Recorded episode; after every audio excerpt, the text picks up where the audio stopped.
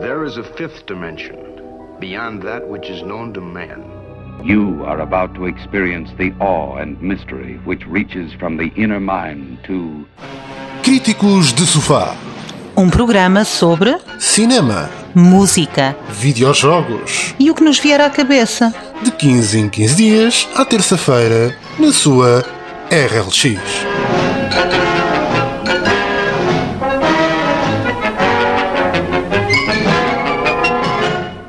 Bem-vindos ao primeiro Críticos de Sofá.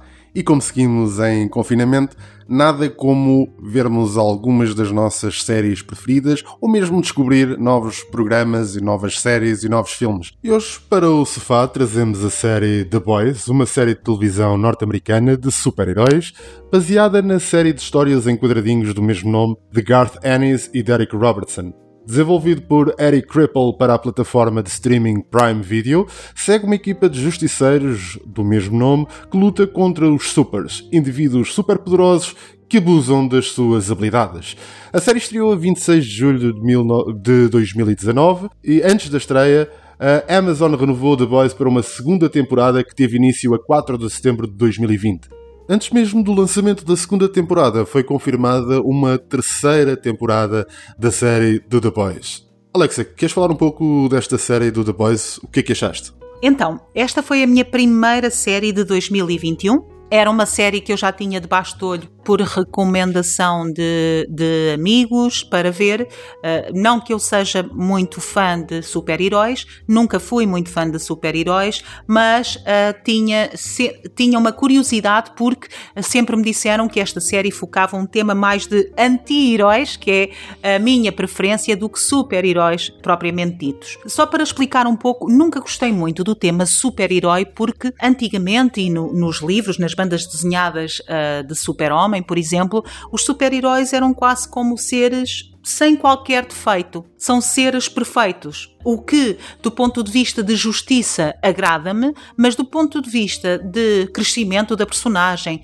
da minha empatia por aquela personagem, o interesse até, não me desperta muito interesse, porque uma pessoa que não tem defeitos, que é tudo perfeito nela, não me desperta muito interesse conhecê-la. É muito, como se diz a expressão americana, muito vanilla para mim. Mas, de facto, quando me falaram desta série, disseram-me: Olha, Alexa, esta tu vais gostar, porque esta tem o elemento anti-herói. E de facto é verdade.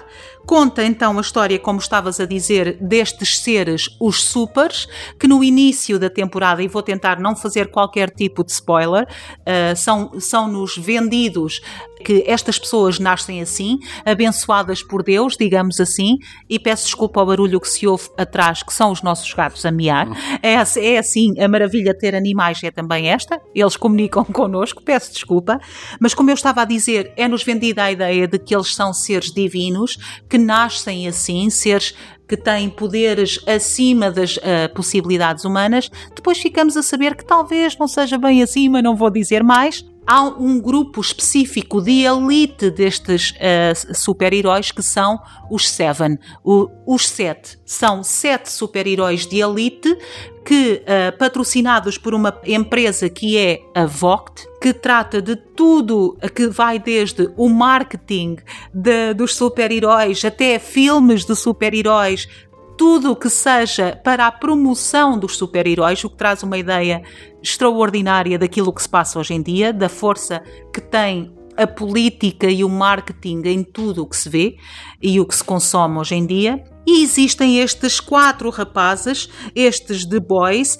que lutam contra a corrupção, digamos assim, a possibilidade destes super-heróis não serem assim tão supers e abusarem grandemente dos poderes que têm, não terem escrúpulos, não terem princípios, serem muito pouco morais. E estes rapazes humanos, que não são mais do que pessoas comuns como nós, lutarem contra isto também eles com os seus próprios códigos morais muito distorcidos às vezes.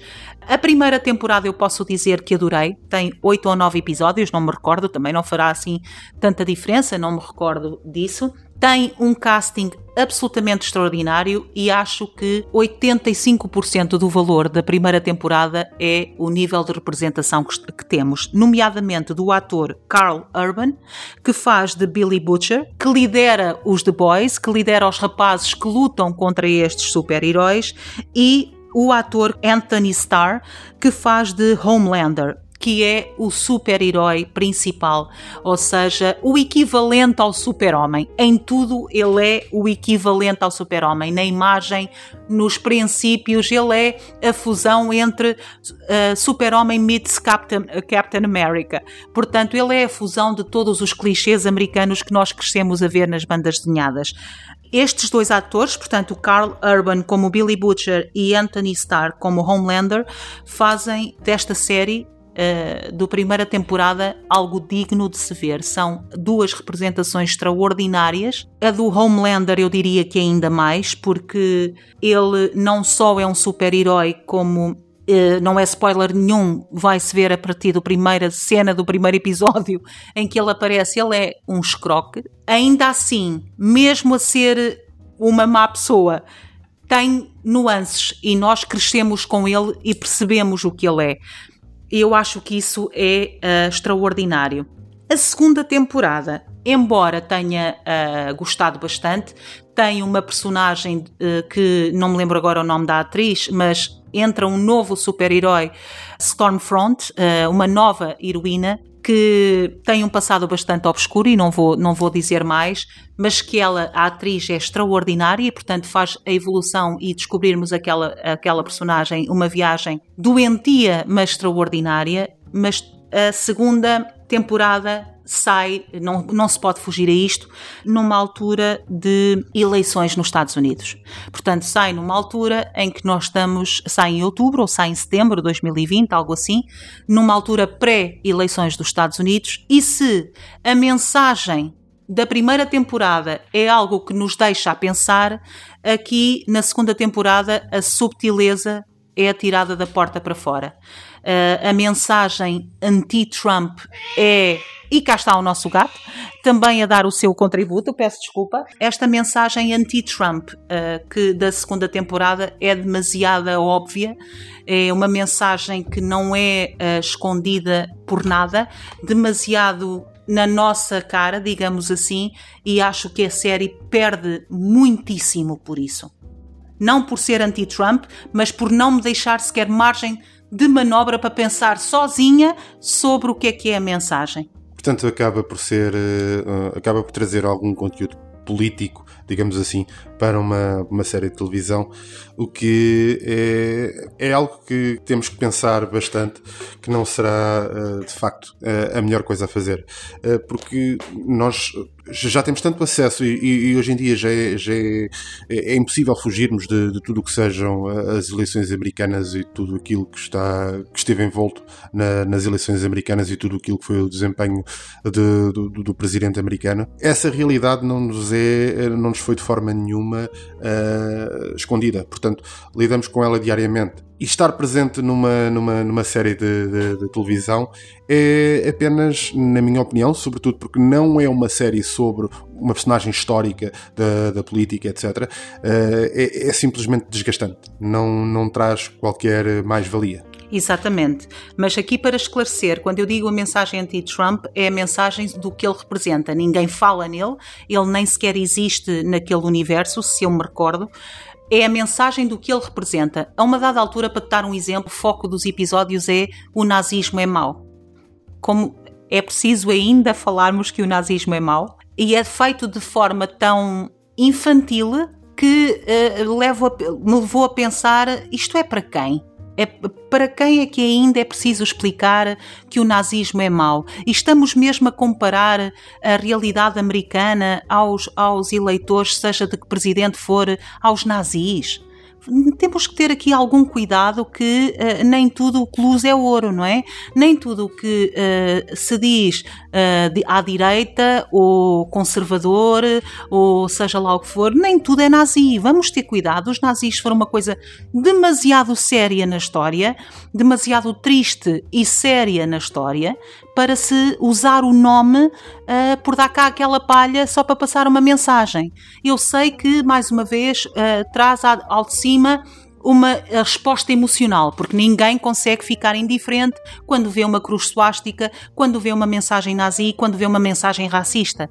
Se alguém conseguir ficar indiferente, tem que pensar um pouquinho melhor sobre os seus próprios valores, eu diria.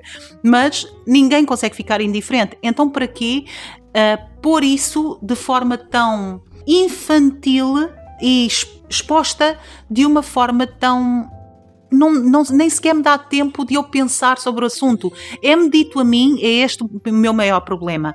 É-me dito a mim o que é que eu tenho que pensar e não me deixa ser eu a tirar as minhas próprias conclusões. E quanto assim é, deixa de ser arte e passa a ser quase um método de endocrinação. E isso eu não posso concordar. A série não deixa de ser boa. Não obstante, não, não foge muito àquilo que é o, o cinema americano. O over-explaining é já algo que uh, ah, é conhecido no, do, do, cinema americano. Se nos recordarmos, por exemplo, do, do filme Joker, uh, o, o filme fantástico onde temos o Joaquim Phoenix, o Joaquim Phoenix a fazer o papel de, de Joker, uh, em que ele, numa das últimas cenas, e aqui também não querendo fazer spoilers, faz um discurso sobre as suas motivações. É discurso esse que era totalmente escusado, uma vez que nós acompanhamos o crescimento, nós acompanhamos uh, a criação, o nascimento do personagem Joker através de tudo aquilo que o filme nos mostra. Não é necessário que seguir um over-explaining sobre essa situação. Portanto, quanto a isso, acaba por ser um pouco, uh, acho que é fruto da origem, ou seja, fruto do local onde foi feito, da indústria onde foi feita a série. Não obstante, será então uma série muito mais de anti-heróis do que de super-heróis. Temos um grupo de vigilantes, digamos assim, que tenta controlar então este tal grupo, os supers, de super-heróis que uh, aqui pela primeira vez se mostram o que seriam super-heróis no mundo real. Exatamente. Super-heróis reais, pessoas com efetivamente têm superpoderes, mas que são não deixam de ser humanos por ter esses superpoderes, portanto, não deixam de ter, uh, digamos assim, as mesmas falhas dos seres de humanos caráter, exatamente. e as mesmas falhas de caráter que teriam ou que têm qualquer um de nós meros mortais. Exatamente. E o Homelander, uh, que não deixa de ser o meu favorito, não pelas suas qualidades humanas, porque não, não as tem. A, a, a uma dada altura da, da, da, série, quase parece que não tem nenhuma qualidade que o redima, mas é, é, o ator é tão bom que faz a série, vale a pena ver só para ver onde é que ele vai dar. O Homelander é exatamente isso. É, representa também alguém que como é que seria alguém com tanto poder como ele tem? Ele basicamente não tem limites nos poderes dele, nos superpoderes dele. Como é que seria o comum mortal com aqueles superpoderes? E muito dificilmente seria alguém que valesse a pena, alguém moralmente correto, porque o poder e bons valores nunca pareceram andar de mãos dadas na humanidade. Ego, Exatamente. É, é poder e bons valores nunca, nunca foram duas coisas que pareceram andar de mãos dadas na humanidade. Parece-nos quase uma ligação direta entre poder e corrupção de caráter, ou seja, quanto mais poder se obtém, isto não necessariamente tem a ver com dinheiro, tem a ver com influência, mais dificilmente se pode controlar o ego e a capacidade que temos de, de nos uh, sobrepor a todos os outros. E o Homelander mostra isso. Não, independentemente de toda a mensagem política, pseudopolítica, que é muito mais evidente na segunda temporada e que eu tenho pena, uh, porque a série na primeira deixava-nos deixava a pensar sobre variadíssimos assuntos. Na segunda, explica-te o que é que tu tens que pensar sobre variadíssimos assuntos, e eu não gosto disso, pessoalmente não gosto. É uma série muito boa, os efeitos especiais são ao nível do cinema, a cinematografia é ao nível do cinema, a capacidade de uh, realização e a edição, bem como as coreografias de luta, são ao nível de cinema. Depois tudo o resto, quer dizer, depende do gosto de cada um. Eu não gosto que me digam o que é que eu tenho que pensar, gosto que me apresentem a informação e eu tiro as minhas conclusões. Se forem erradas, eu aprendo comigo e com os meus erros.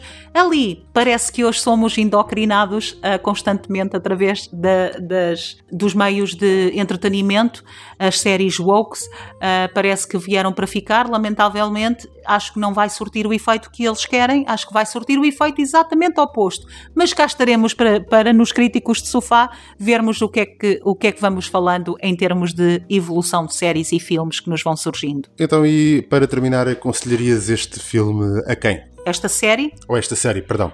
Aconselharia a todos, todos aqueles que gostam e atenção, aqui é mesmo um grande red flag, digamos assim, que gostam de muita violência, como eu, confesso, é uma uh, série bastante violenta e não tem limites nenhums. Por, ainda bem, essa, isso assim é uma lufada de ar fresco, porque hoje em dia uh, censura-se tudo o que possa ser demasiado violento e ali não. É que nada, não tem qualquer cuidado em nada. É uma série com bastante con conteúdo sexual, também para quem tem algum problema com isso e, portanto, eu recomendo para quem não tem problemas nem com violência, nem com o excesso de sexualidade numa série e principalmente para as pessoas que querem ver um tema já tantas vezes batido, como o tema dos super-heróis, tantas vezes martelado pela Marvel e pela DC, visto de, um, de uma perspectiva totalmente diferente. É uma lufada de ar fresco, independentemente do que eu possa dizer da segunda temporada. Quero muito a terceira e é uma lufada de ar fresco que eu anseio por ver continuar. E pronto. É hoje a nossa sugestão para vocês, a série The Boys da, da Amazon Prime, da Exatamente. Prime Video. Portanto, ficamos, ficamos então uh, por aqui. Vamos para o sofá e criticar outra coisa qualquer no próximo programa. E no próximo programa cá estaremos com mais críticas. Obrigada. Obrigado e até à próxima. There is a fifth dimension beyond that which is known to man. You are about to experience the awe and mystery which reaches from the inner mind to Críticos de Sofá. Um programa sobre cinema, música, videojogos e o que nos vier à cabeça. De 15 em 15 dias, à terça-feira, na sua RLX.